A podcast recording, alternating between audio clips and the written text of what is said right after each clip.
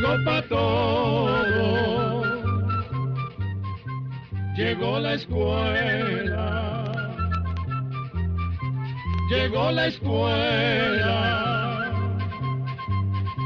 Llegó por radio.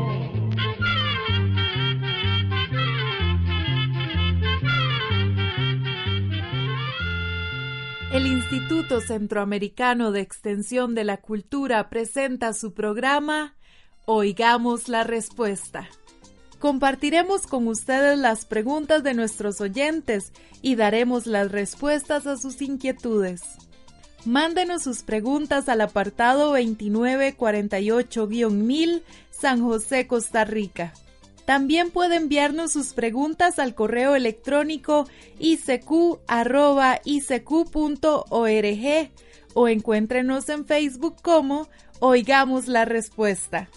O llámenos por teléfono, código de área 506, número 2225-5338 o 2225-5438. Hoy les vamos a contar una historia que sucedió hace cientos de años. Un príncipe azteca estaba por nacer.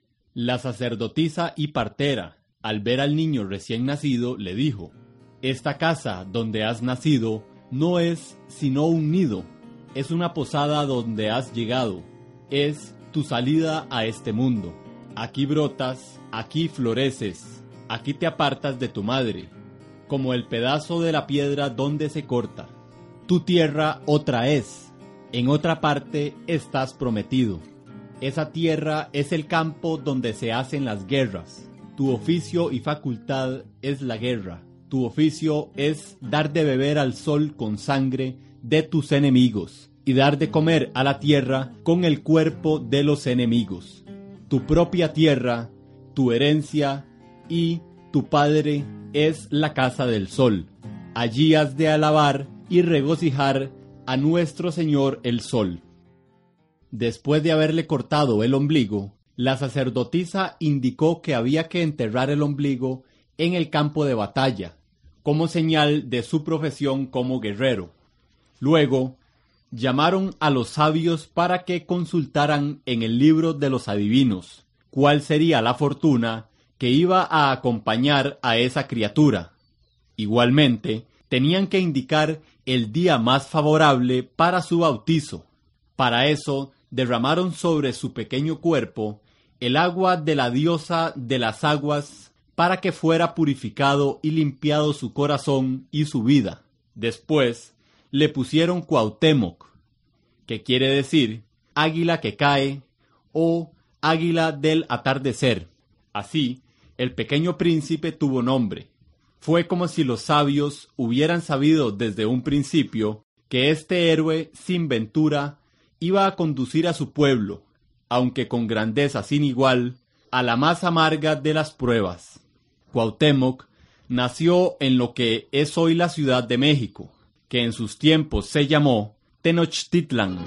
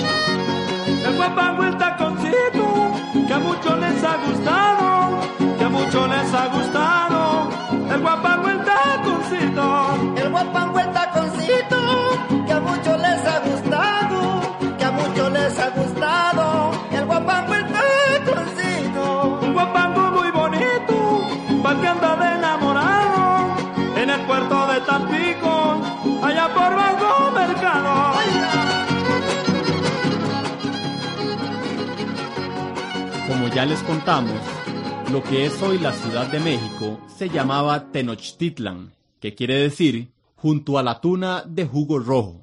Según la leyenda, un dios había dicho a los aztecas que no debían hacer sus casas ni construir sus ciudades hasta que encontraran un lugar donde estuviera parada un águila sobre un nopal, comiéndose a un pájaro o a una serpiente.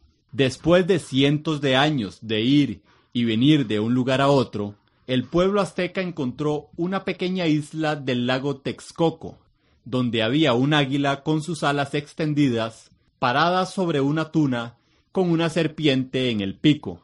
En ese sitio fue fundada Tenochtitlan más o menos hace 650 años. Los aztecas inventaron un sistema muy ingenioso que aún hoy en día nos asombra, pues la ciudad de Tenochtitlan fue levantada entre los pantanos del lago Texcoco.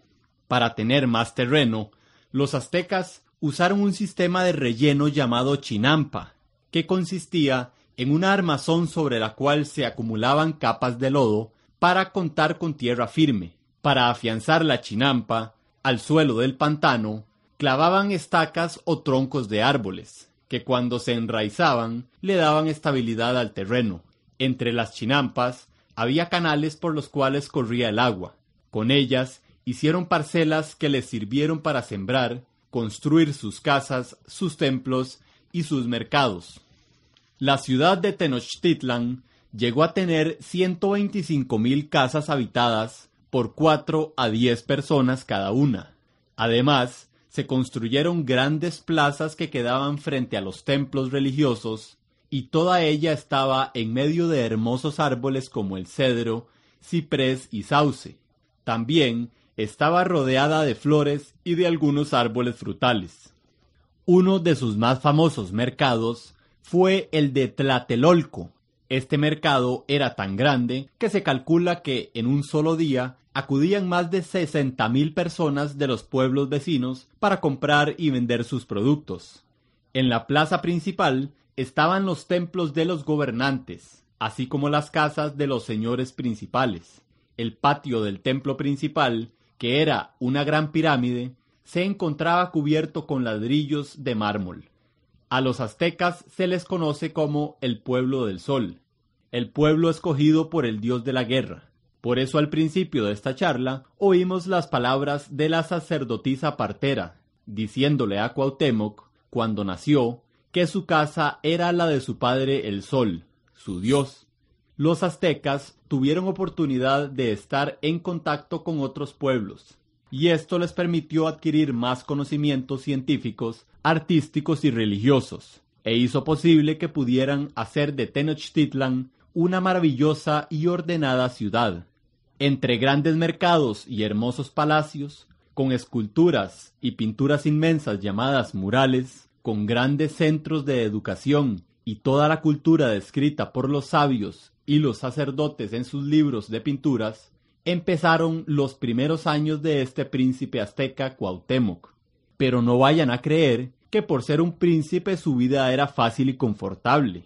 Al contrario, perdió a su padre siendo muy niño a los seis años de edad, pero ya desde sus tres años recibió una educación muy estricta, pues tenía que aprender a ser muy obediente, buen trabajador y muy devoto de sus dioses. Cuando perdió a su padre, que era el emperador, su tío Montezuma subió al poder, pero como Cuauhtémoc era un príncipe, su madre tenía que seguir educándolo para que cuando le llegara la hora de gobernar tuviera toda la educación y los conocimientos para conducir a su pueblo.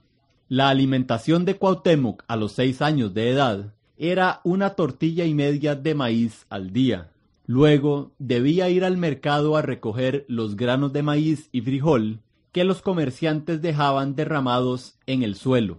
También tenía que auxiliar a su madre en las tareas domésticas y ser obediente con sus mayores. Con esta educación tan estricta, se esperaba que aprendiera a tener un gran espíritu de humildad, porque era deber de un príncipe ser humilde. Entre los trece o catorce años de edad, había llegado la hora de que aprendiera a ser independiente. Los adolescentes tenían que internarse en los bosques cercanos y solitarios para traer leña para el servicio de la casa y remar el agua adentro para pescar. Ya a sus quince años, tuvo que ir al templo mayor para aprender ciencias, oficios militares, artes y sobre todo los misterios de la religión.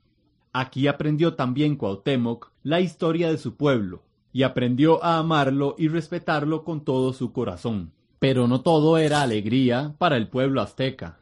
Se acercaban los días más dolorosos para su gente. Cuando llegaron los españoles a México, los aztecas atravesaban una situación política difícil, ya que otros pueblos indígenas que habían sido dominados por ellos estaban muy inconformes por la manera en que eran gobernados, y muchos de estos pueblos se sumaron a los españoles para combatir al imperio azteca. Además, los aztecas estaban desde hacía mucho tiempo preocupados porque los sabios habían anunciado que se avecinaban tiempos de destrucción y muerte. Pero había algo más. La leyenda de que el dios Quetzalcoatl se había ido por el mar y que iba a regresar estaba muy presente en la mente de los indígenas cuando llegaron los barcos españoles. Y como es de suponer, casi todos los indígenas creyeron que el conquistador español, Hernán Cortés, era ese dios. Y si a esto le sumamos las armas de fuego que traían, sus armaduras de metal y sus caballos, cosas que los indígenas no usaban ni conocían, era posible que se acercaba una tragedia para el imperio azteca. Pero sigamos con la historia. Cuando los españoles llegaron a Tenochtitlan, encabezados por Hernán Cortés, en el año 1520, cuentan que todo el pueblo lloró por la noticia, a Moctezuma, el rey, no le quedó otro camino que esperar. Los españoles fueron recibidos por el hermano de Moctezuma, que decidió alojarlos cerca de Tenochtitlan, en grandes palacios rodeados de bellos jardines. Cuando Moctezuma y Hernán Cortés se encontraron, toda la población de la capital llenaba las calles, las azoteas y todos los lugares donde pudieran contemplar la comitiva imperial de Moctezuma y la comitiva de los españoles. El joven Cuauhtémoc estaba entre los nobles que recibieron a los españoles. Moctezuma recibió a Cortés con gran señorío y como rey que era, iba bajo un toldo bordado con oro y piedras preciosas. Llevaba oro en sus piernas y brazos, orejeras de jade, sandalias de oro y piedras preciosas y su capa real forrada de plumas. Sobre su cabeza llevaba un penacho, también hecho con plumas de quetzal, que le llegaba hasta la cintura. Moctezuma regresó a su palacio, seguido por los españoles. En los primeros días, Cortés y los suyos recorrieron los jardines y los palacios más importantes. Visitaron la Plaza Mayor, los templos y el mercado. Fueron atendidos con las mejores comidas, ropas y hasta les dieron grandes regalos de oro. Pero Hernán Cortés solo quería conquistar, ser dueño de esas tierras, de ese gran imperio que tenía ante sus ojos. Hernán Cortés tuvo que ausentarse por unos días y dejó al mando del palacio al capitán Pedro de Alvarado. Este aprovechó una fiesta religiosa de los indígenas y mató a los guerreros que bailaban desarmados en el templo. Cuando los indígenas se dieron cuenta, muy indignados porque sentían que se habían burlado de sus ceremonias religiosas, mataron a los españoles que estaban allí. Cuando Hernán Cortés regresó, tuvo que hacerle frente a la indignación de los aztecas. Cortés decidió escapar de la ciudad y en su huida perdió a más de la mitad de sus hombres, así como todos los tesoros de que se había apoderado. Los españoles marcharon en busca de auxilio y le pidieron ayuda a uno de los pueblos indígenas, los tlaxcaltecas, que estaban inconformes con el imperio azteca.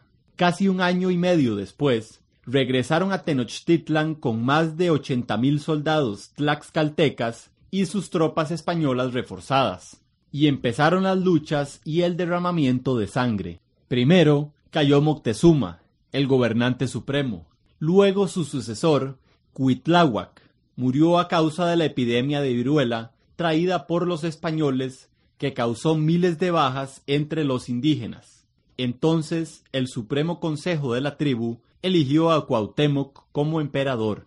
La ceremonia se llevó a cabo en el Templo Mayor. Allí Cuauhtémoc habló a su pueblo, le dio valor, le habló de la fe inquebrantable en los dioses, le dio el coraje para no dejarse vencer por los invasores, porque la derrota significaba esclavitud y muerte. Para vencer a los españoles trató de hacer alianzas con los pueblos indígenas que estaban contra el imperio, pero todo fracasó. Siguieron las luchas. Cortés quitó puentes, destruyó casas, los aztecas estaban sin comida y sin agua. Cuauhtémoc resistió durante setenta y cinco días. Por fin, el 13 de agosto de 1521, cuando casi toda la maravillosa Tenochtitlan estaba en ruinas y llena de cadáveres, Cuauhtémoc fue capturado cuando se disponía a abandonar la ciudad con su familia para continuar las batallas desde otro lugar. No aceptaba rendirse, prefería la muerte, pero Cortés se la negó, lo hizo prisionero y le encargó reconstruir una parte de la ciudad, arreglando las calles, los caños de agua potable, reparando las calzadas, los puentes, las casas y los palacios. A Cuauhtémoc también le encargó enterrar los cadáveres y aquel desfile a lo largo de las calzadas en que iban hombres, mujeres y niños, flacos y enfermos, era horrendo. Hasta se dice que el agua del lago de Texcoco estaba totalmente pintada de rojo. Pero Cuauhtémoc, el águila que cae, todavía tendría que sufrir más. Como pasa después de una guerra, donde la codicia y el poder pueden más que las armas, los españoles se dieron a la tarea de buscar los tesoros perdidos. De los que ya tenían, separaron una parte para el rey de España, una parte se la dejó Cortés, y el resto se repartió entre los soldados. Los soldados no quedaron conformes con su parte y empezaron las intrigas. ¿En dónde estaba el tesoro de Moctezuma? Seguramente Cuauhtémoc, el emperador, lo sabía, murmuraban las malas lenguas. Otros decían que lo había arrojado a las aguas del lago cuatro días antes de su captura. Hasta llegaron a decir que no podían encontrarlo porque Cortés se había puesto de acuerdo con Cuauhtémoc para ocultarlo. A Cortés no le quedó más remedio que torturar a Cuauhtémoc y a otro indígena llamado Tacuba, los amarró a un tronco, les untó aceite en las plantas de los pies y les prendió fuego. Ninguno de los dos habló. Lo único que se escuchó fue el sonido que hace el fuego al arder. Los españoles, haciéndole caso a las murmuraciones, se fueron a buscar los tesoros en el lago, pero tampoco encontraron nada. Durante los años en que estuvo prisionero Cuauhtémoc, se alivió de las quemaduras y le ayudó a su pueblo aunque Cortés le dio cargos importantes para que tuviera control sobre los aztecas, no era un hombre libre. Cortés tuvo que hacer un viaje a Honduras en el año 1524. Se llevó a Cuauhtémoc con él porque temía dejarlo en la capital y que pudiera levantar una rebelión. Los españoles tuvieron muchas dificultades en el viaje, sufrieron hambre, enfermedades y se enfrentaron a muchos peligros. Cuando llegaron a un lugar llamado Alcayán, en febrero de 1525, unos indígenas le dijeron a Cortés que Cuauhtémoc estaba planeando matarlo para volver a su trono en Tenochtitlan. Cortés entonces lo sentenció a muerte. Y un día, cuando el sol se iba a poner, como si el sol le rindiera su último homenaje al águila del atardecer, Cuauhtémoc fue ahorcado en un árbol de ceiba. Después, los aztecas se llevaron el cuerpo y le dieron sepultura en un lugar secreto. Nadie sabe con seguridad dónde descansa el cuerpo del águila del atardecer, del águila que cae.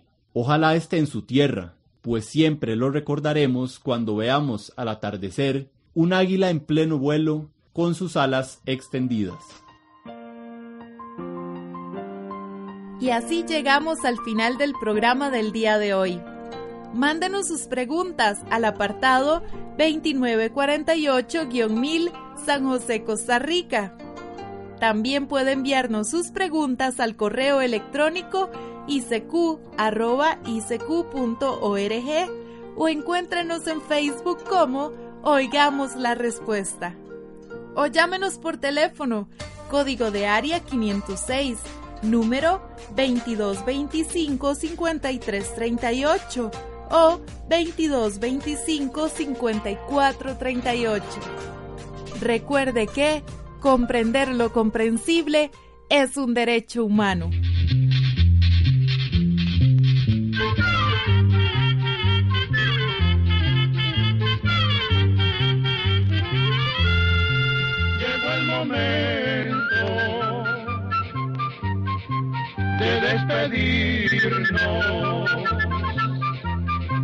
Se va a la escuela, se va cantando